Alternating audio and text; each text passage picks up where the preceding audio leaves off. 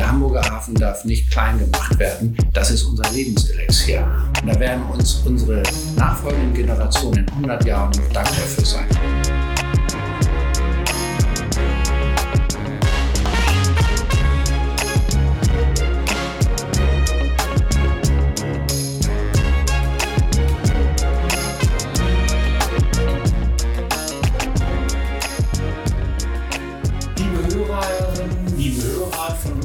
Podcast Wegfluss der Hafen City Zeitung. Heute haben wir einen der bissigsten und bekanntesten Hafenlautsprecher bei uns zu Gast, Gunter Bons. Der Chef von Europas einziger Reederei unabhängigen Containerterminal und Logistikgruppe Eurogate und seit neun Jahren auch Sprecher des Unternehmerverbandes Hafen Hamburg, gilt gemeinhin als knallharter Verhandlungshund. Hund. Als knallharter Verhandlungshund. Ähm, und zwar für Wirtschaftspartner und die Politik, auch als konservativer Bewahrer der klassischen Hafen- und Containerwirtschaft. Der bald 64-jährige Gunter Bons ist Verwaltungsjurist, Hafenmanager und, wichtig, gebürtiger Hamburger. Der smarte, drahtige und durchtrainiert wirkende Mit-60er mit klassischem Businessanzug und Randlosbrille war von 2004 bis 2008 Hamburger Staatsrat in der Wirtschaftsbehörde und ist seit 2009 Generalbevollmächtigter von Eurocate. Wir, das sind heute wieder die Redeflussredakteure Melanie Wagner und Wolfgang Timpe. Wir wollen mit dem erfahrenen Manager und auch Krisenmanager Gunter Bons unter anderem über die Corona-Krise, den wichtigsten Wirtschaftsmotor der Stadt Hamburg, den Hafen reden und auch über Persönliches. Na klar, wie immer im Redefluss. Wir sitzen hier gemeinsam im Hafenclub Hamburg an den Landungsbrücken der Netzwerkdrehscheibe im hanseatischen Businessleben. Herr Bons, wo und wie haben Sie eigentlich als ausgebildeter Verwaltungsjurist das Netzwerken in der Wirtschaft gelernt? In der Familie. Und zwar bin ich äh, in einer schifffahrtsaffinen Familie oder Großfamilie groß geworden. Mein Vater war zwar Arzt, aber meine Mutter stammt aus einer Bremer Kaufmannsfamilie und mein Onkel äh, ist äh, Schifffahrtskaufmann gewesen. Mein zweiter Vater, wenn ich das so sagen darf. Und über diese von meinem Onkel stammenden Netzwerke bin ich schon als ganz junger Mann, äh, eigentlich seit meinem 14. Lebensjahr, in den Schifffahrtsbereich hineingewachsen, habe mal in Sommerferien als Schüler auf einem Kohledampfer bzw. Erzdampfer äh, von äh, Emden nach Norwegen teilgenommen, kam total verdreckt nach Hause, sodass meine Mutter dreimal das Badewasser hat einlaufen und wechseln lassen müssen. Also äh, das ist mir quasi familiär in die Wiege gelegt worden.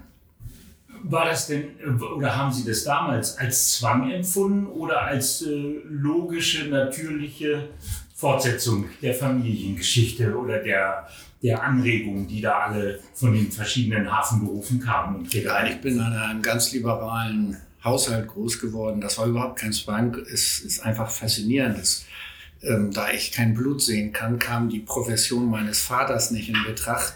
Sondern es ist die Profession äh, der Wirtschaft und des Maritimen. Und wenn ich meine Mutter war Lohnbuchhalterin bei den HDW, Hofwaldswerken Deutsche Werft AG. Und mit meiner Großmutter bin ich schon als kleiner Steppke mit der Barkasse auf die andere Seite am Sonnabend gefahren, um sie am Sonnabend frühen Nachmittag dann abzuholen. Und da ist mir noch bildlich in Erinnerung die Lohntüte. Damals mussten die Löhne der Werftarbeiter wurden in einer Tüte äh, ausgegeben. Und mit uns beim Sonnabends mittags war immer nach der Woche Lohnzahlung. Damals gab es den wöchentlichen Lohn. Und mit uns fuhren eine Vielzahl von Ehefrauen dorthin, damit die dann zwei Drittel des Lohnes von meiner Mutter bekamen. damit, damit und nur ein Drittel und nur ein Drittel bekam der Werftarbeiter und der dann auf dem Rückweg am Baum, weil ich sehe die Bilder noch, standen die Horden von Hafenarbeitern und haben äh, mit Bier und Schnaps dann das Wochenende eingefeiert. Aber damit noch genügend Geld für die Kost war, sind die Damen und die Ehefrauen vorher gekommen und haben sich Mehrheit des Wortes. Das sind so Kindheitserinnerungen, die mir, die mir tief äh, drin sind. Und dort, wo ich heute arbeite, in Waltershof auf dem Terminal, da war ein Schwimmbad. Und da habe ich dann schwimmen gelernt. Also insofern schließen sich auch bestimmte Kreise von der Kindheit zum Erwachsenenwerden. Dann machen wir mal einen ganz großen Sprung, äh, weil wir haben uns beide gefragt in der Vorbereitung, was um Gottes Willen macht ein Generalbevollmächtigter womöglich anders als ein Geschäftsführer? Weil es ist ja, es klingt jedenfalls gewichtiger. Naja, ähm, ich bin auch Geschäftsführer des hiesigen Containerterminals, aber für die Gesamtgruppe Eurogate bin ich Generalbevollmächtigter. Mir obliegen äh, übergeordnete Themen, die mit Gesetzgebung, mit hafenpolitischen Fragestellungen zu tun haben. Ich bin sehr viel, bin ja noch Präsident aller europäischen privaten Terminalbetreiber, Freeport in Brüssel.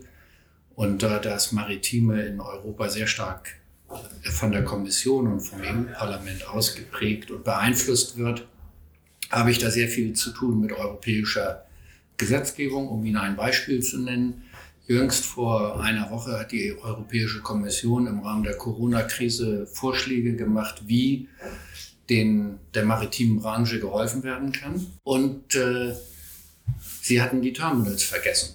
Und wir haben dann dafür gesorgt, dass äh, eben auch die Flächenmieten in den Häfen für einen bestimmten zeitlich befristeten Zeitraum abgesenkt werden können, ohne dass man ein kompliziertes Beihilfe- oder Notifizierungsverfahren durchschreiten muss.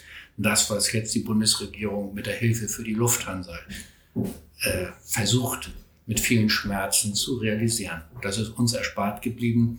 Viele meiner Kollegen in europäischen Häfen haben mir vor kurzem gedankt, dass es mir gelungen ist, diese EU-Regelung äh, hinzubekommen, dass eben Terminals auch verminderte Mieten über einen befristeten Zeitraum nur zahlen müssen, um eben diese ganz schwierige Krise zu überstehen.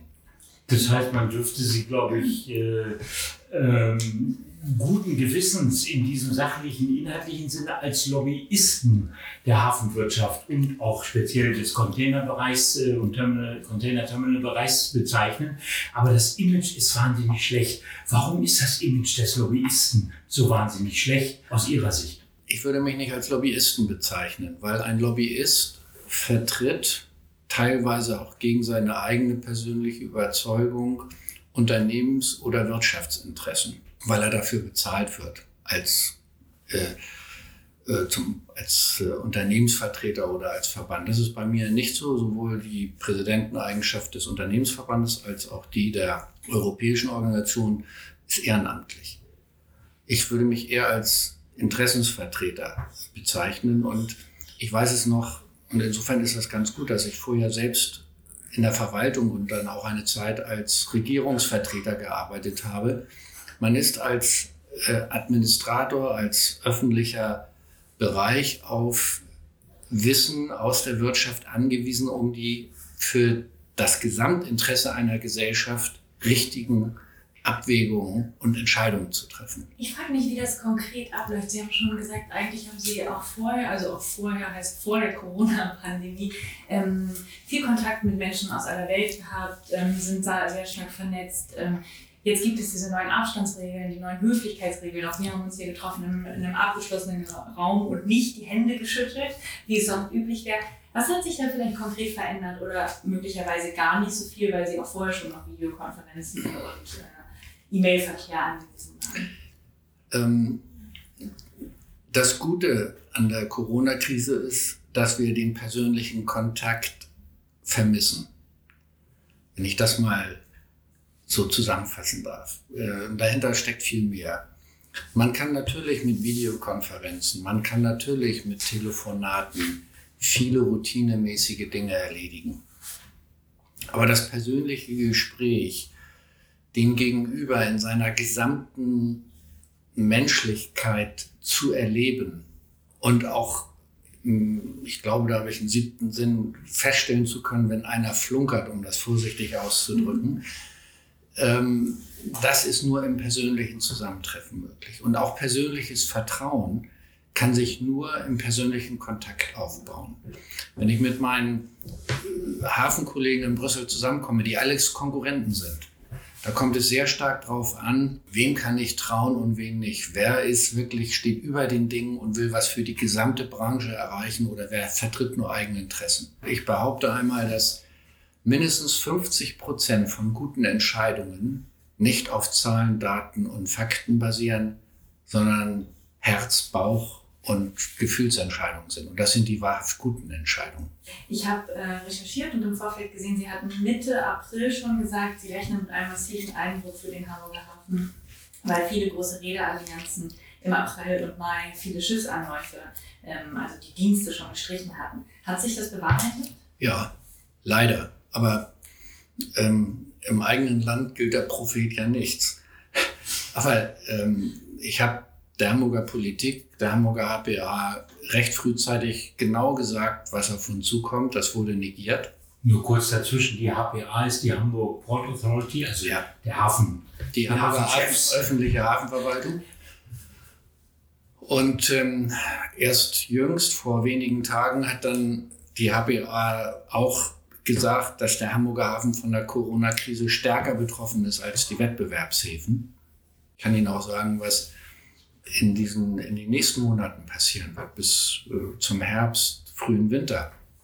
Es wird ein Auf und Ab mit leicht negativer Gesamttendenz, was den Umschlag im Hamburger Hafen angeht, gehen. Und äh, die Umschlagszahlen in Hamburg werden schlechter ausfallen als die in unseren Konkurrenzhäfen in Rotterdam und Antwerpen insbesondere. Und mein Vorwurf ist dort an, gerade an die HPA, dass sie nicht das Gesamthafeninteresse, sondern ihr Eigeninteresse vor das Gesamtinteresse des Hafens stellt. Drei Gründe, warum der Hamburger Hafen große Nachteile im Wettbewerb hat. Und der Hamburger Hafen hat 20 Prozent Marktanteil in den letzten acht Jahren gegenüber Rotterdam und Antwerpen verloren. 20 Prozent. Das ist eine Menge. In Hamburg beziehungsweise auch, das betrifft auch Bremerhaven, haben wir den großen Nachteil, dass Importeure die sogenannte Einfuhrumsatzsteuer in dem Moment an den Zoll entrichten müssen, in dem die Ware die Kaikante betritt. In Holland, also in Rotterdam und in Belgien, Antwerpen, tritt das nicht ein. Da spart der Spediteur der Einfuhr, der Räder, die, Einfuhr, die Zahlung der Einfuhrumsatzsteuer sondern sie ist erst vom Endkunden, nämlich das, was im Container drin ist, wird ja irgendeinem Endkunden, dem Daimlerwerk in Sindelfing oder dem BASF-Werk in Ludwigshafen zugestellt und die müssen am Ende aller Tage die Einfuhrumsatzsteuer zahlen.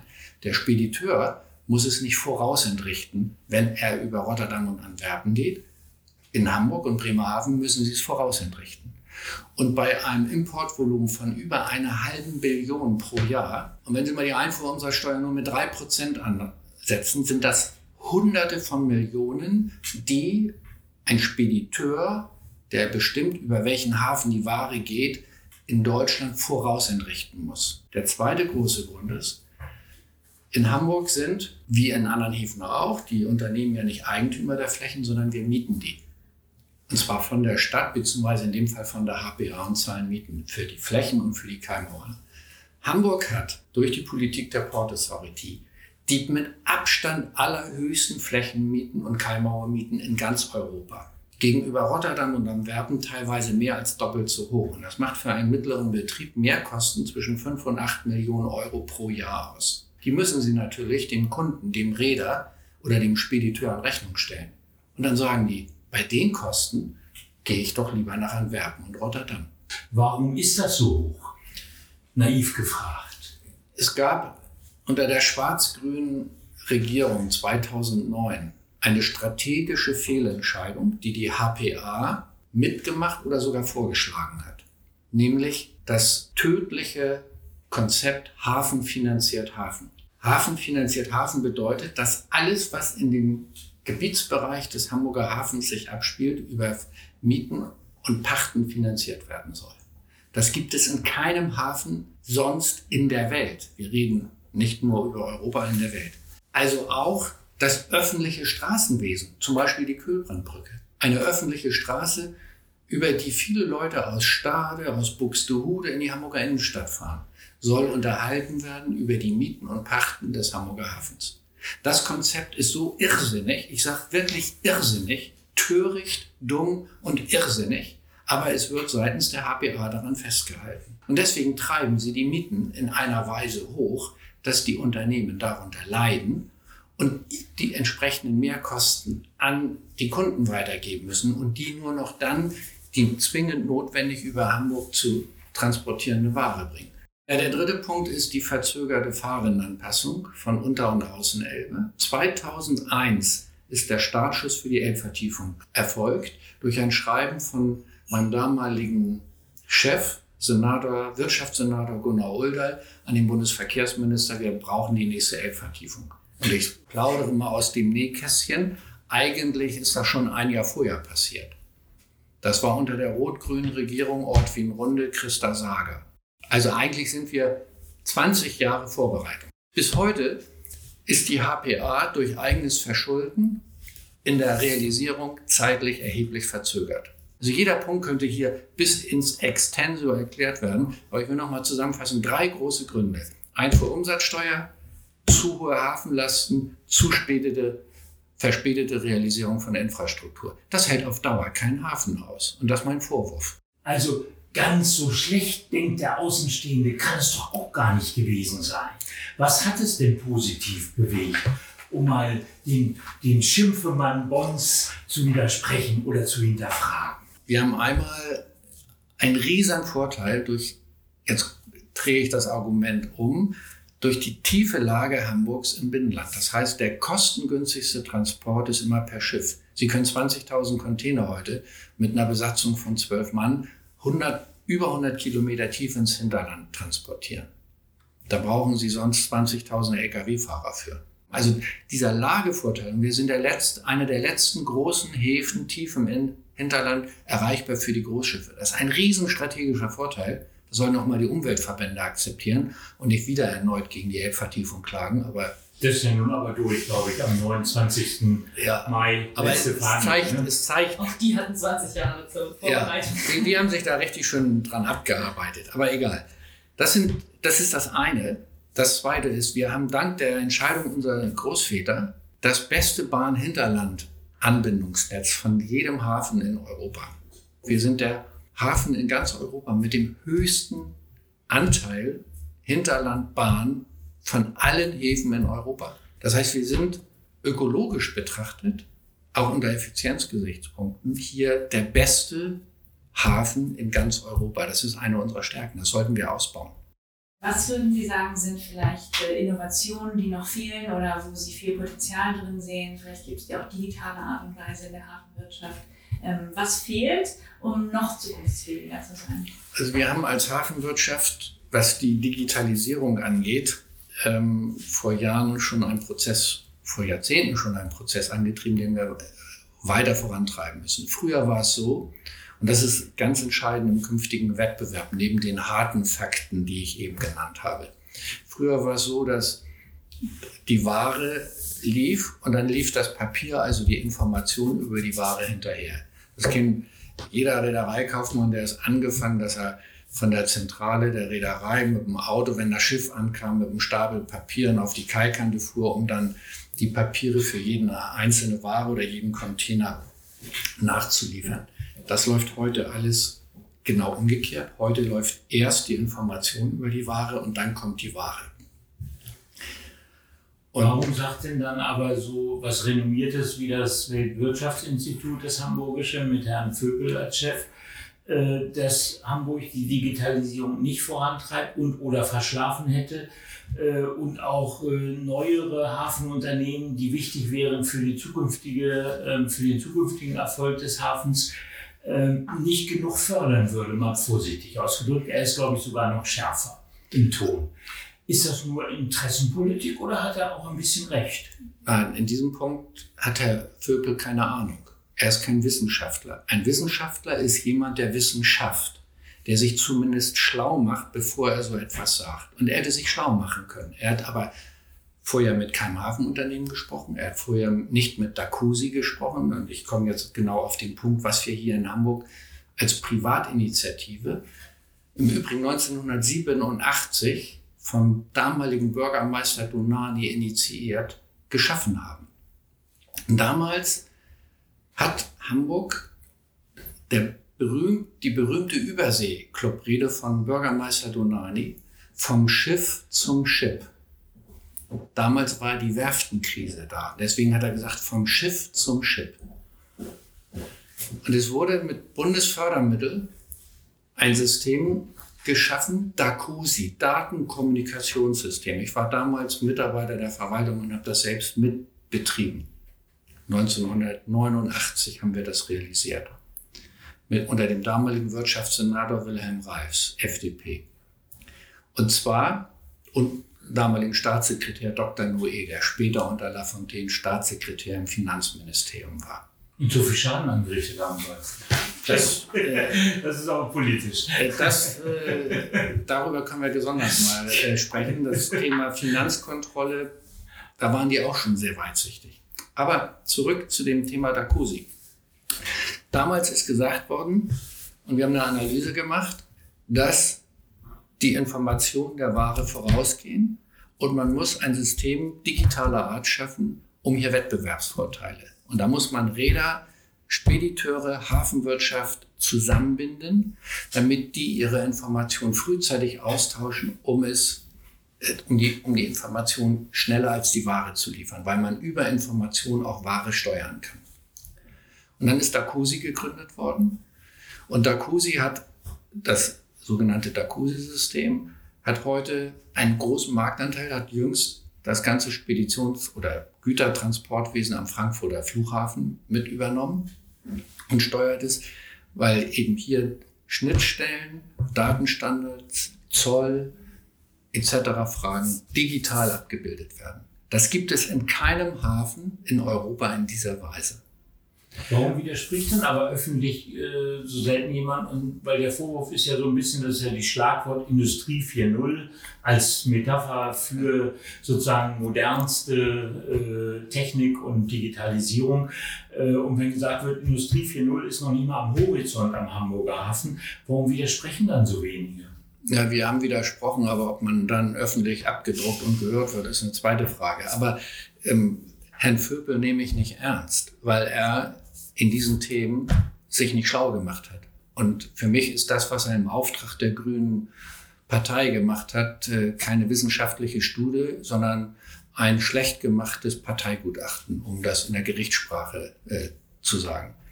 Aber neben Dacusi, wo Kühne Nagel, äh, Hapag-Lloyd, große Speditionen beteiligt sind, wo der Datenkommunikationsfluss fantastisch läuft, wo wir Wettbewerbsvorteile gegenüber anderen Häfen haben, gibt es noch ein zweites digitales Instrument, was wir nutzen, weltweit einmalig, HVCC, Hamburg Vessel Coordination Center.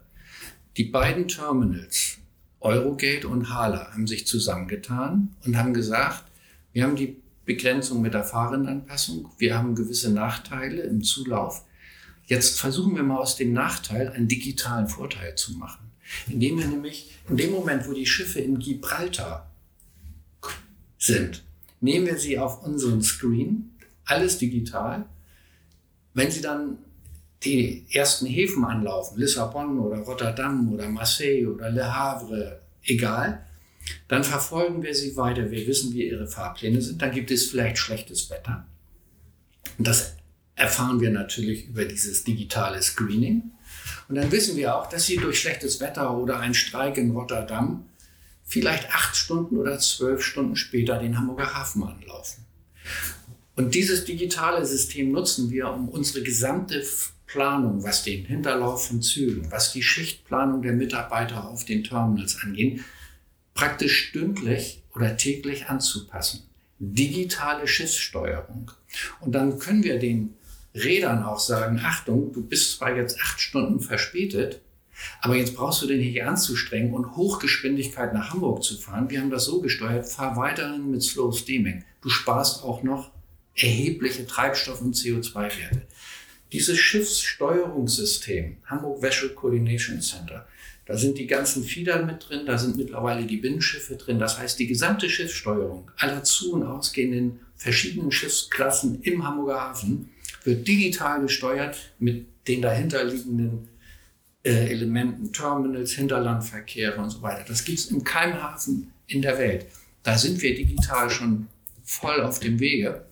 Aber vielleicht hat der Vögel das nicht mit drauf, weil das eine reine privatwirtschaftliche Initiative ist, ohne Beteiligung der Stadt und ohne Beteiligung der Grünen. Sie haben schon so viel über CO2-Ausstoß gesprochen. In den Koalitionsverhandlungen äh, gab es jetzt Einigung, dass der Hafen bis 2040 äh, klimaneutral werden soll. Glauben Sie, das ist ein realistisches Ziel? Wenn Sie tiefer in die Hintergründe gehen und ehrlich sind, dann ist das nicht möglich. Und ich bin immer für Ehrlichkeit. Also zu glauben, dass wir bis 2040 einen klimaneutralen Hafen haben, und im Hafen ist ja nicht nur Umschlag, sondern auch Industrie. Also der Umschlag ist nicht das Problem, der wird es schaffen, ohne Frage. Aber die Industrie, wie wollen Sie diesen großen Strombedarf klimaneutral herstellen, wenn wir bis heute nicht den Leitungsbau von den großen Windenergieparks in Norddeutschland realisiert haben. Ja, also ich äh, musste aber gerade bei deiner Frage wieder an die Ehefrauen denken mit der Lohntüte. Also die gehörten ja auch in einer gewissen Art und Weise dann offensichtlich zur Führungsebene. Aber ähm, ja, die Frage durchaus, abgesehen von der Kaderchefin Angela Tietzrath, ähm, habe ich in der Vorrecherche nicht das Gefühl gehabt, es seien sehr viele Frauen in der Hafenwirtschaft präsent.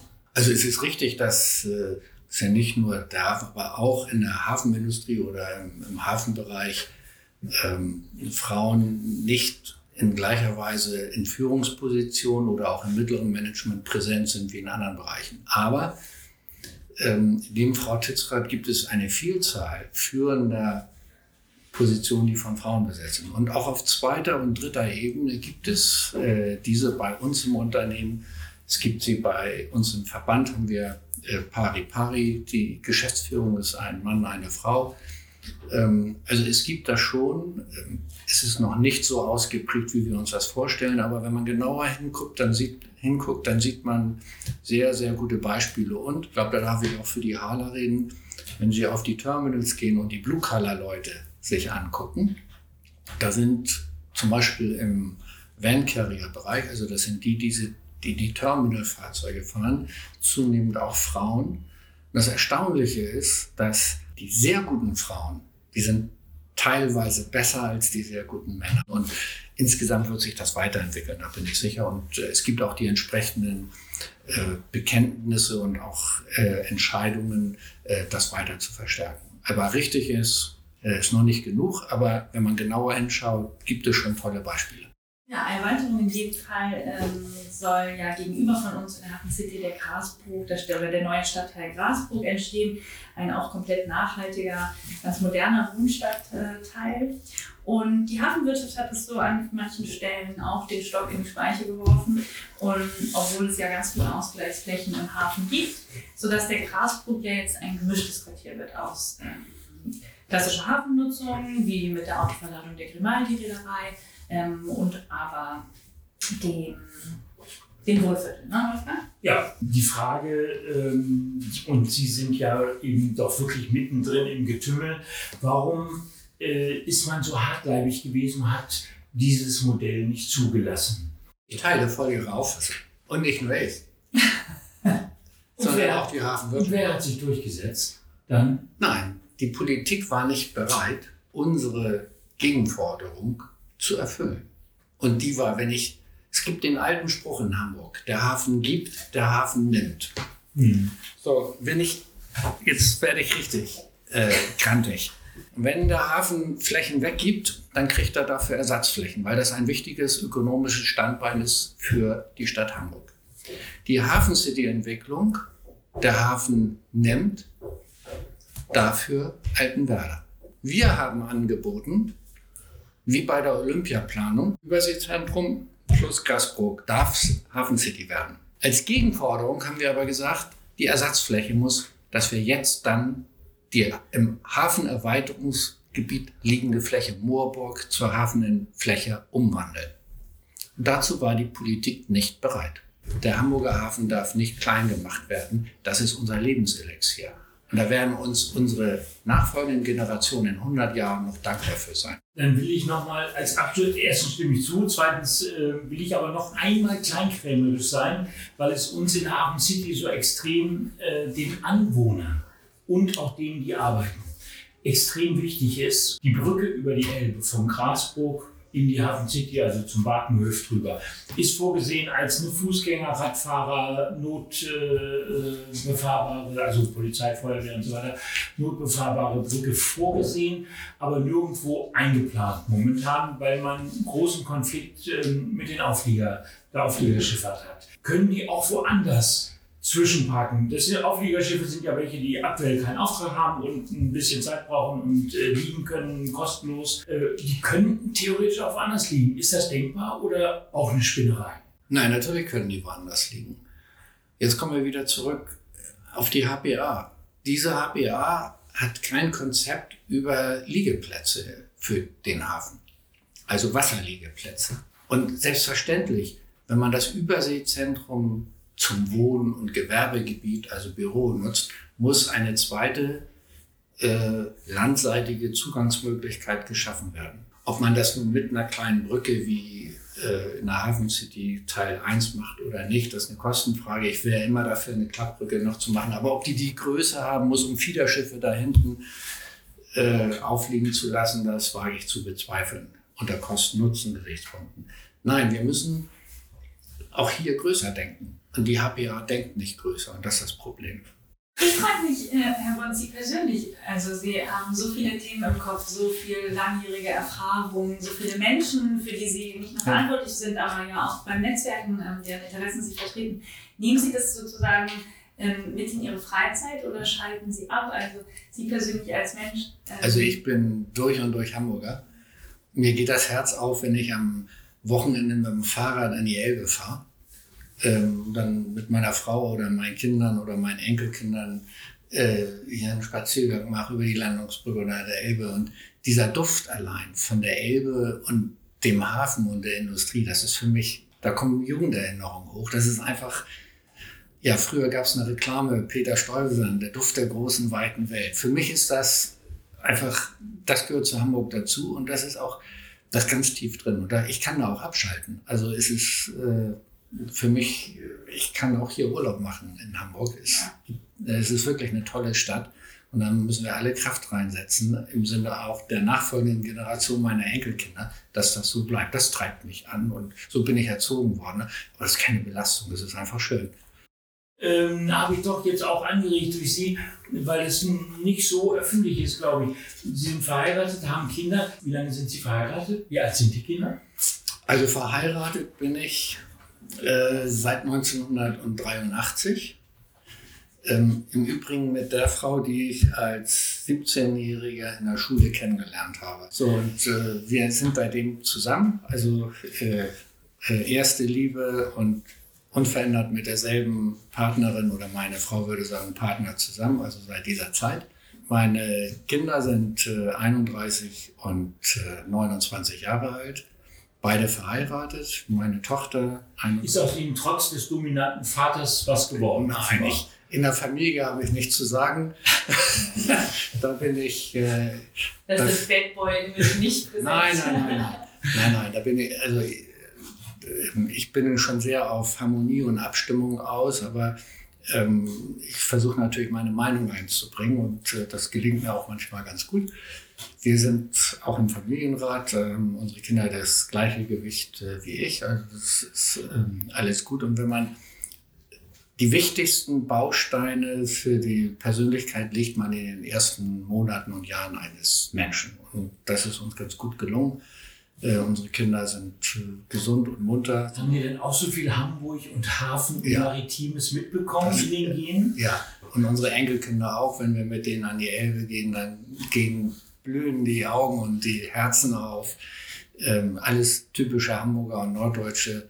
Wir lieben das Klima, die Luft und, äh, ähm, und, und wir wissen, was wir hier dieser Gemeinschaft und der Umwelt zu verdanken haben. Das ist gar keine Frage. Und das ist also, die Enkelkinder sind drei Jahre, ein Jahr und neun Monate. Das sind drei, die, die ich habe. Und das ist äh, alles in besserer Ordnung.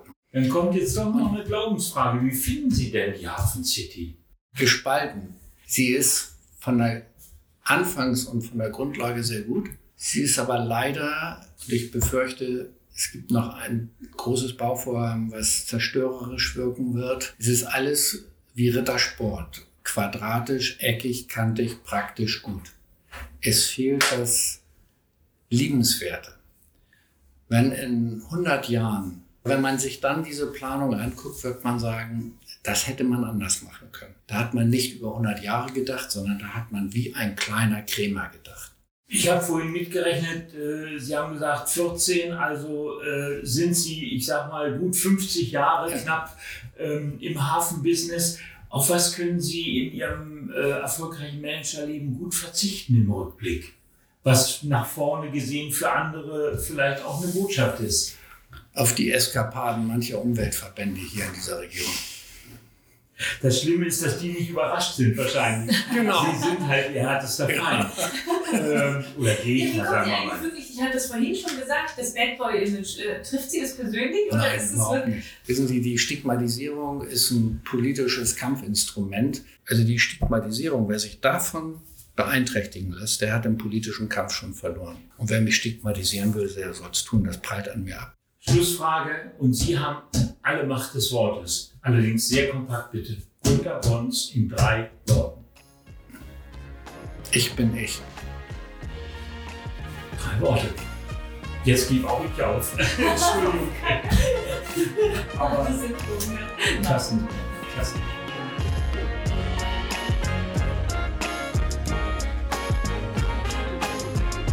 Das war Redefluss, der Podcast aus der City, der die Stimmen aus dem Stadtteil zu Wort kommen lässt. Wir sprechen regelmäßig über die Themen, die die Bewohner der Hafen City bewegen.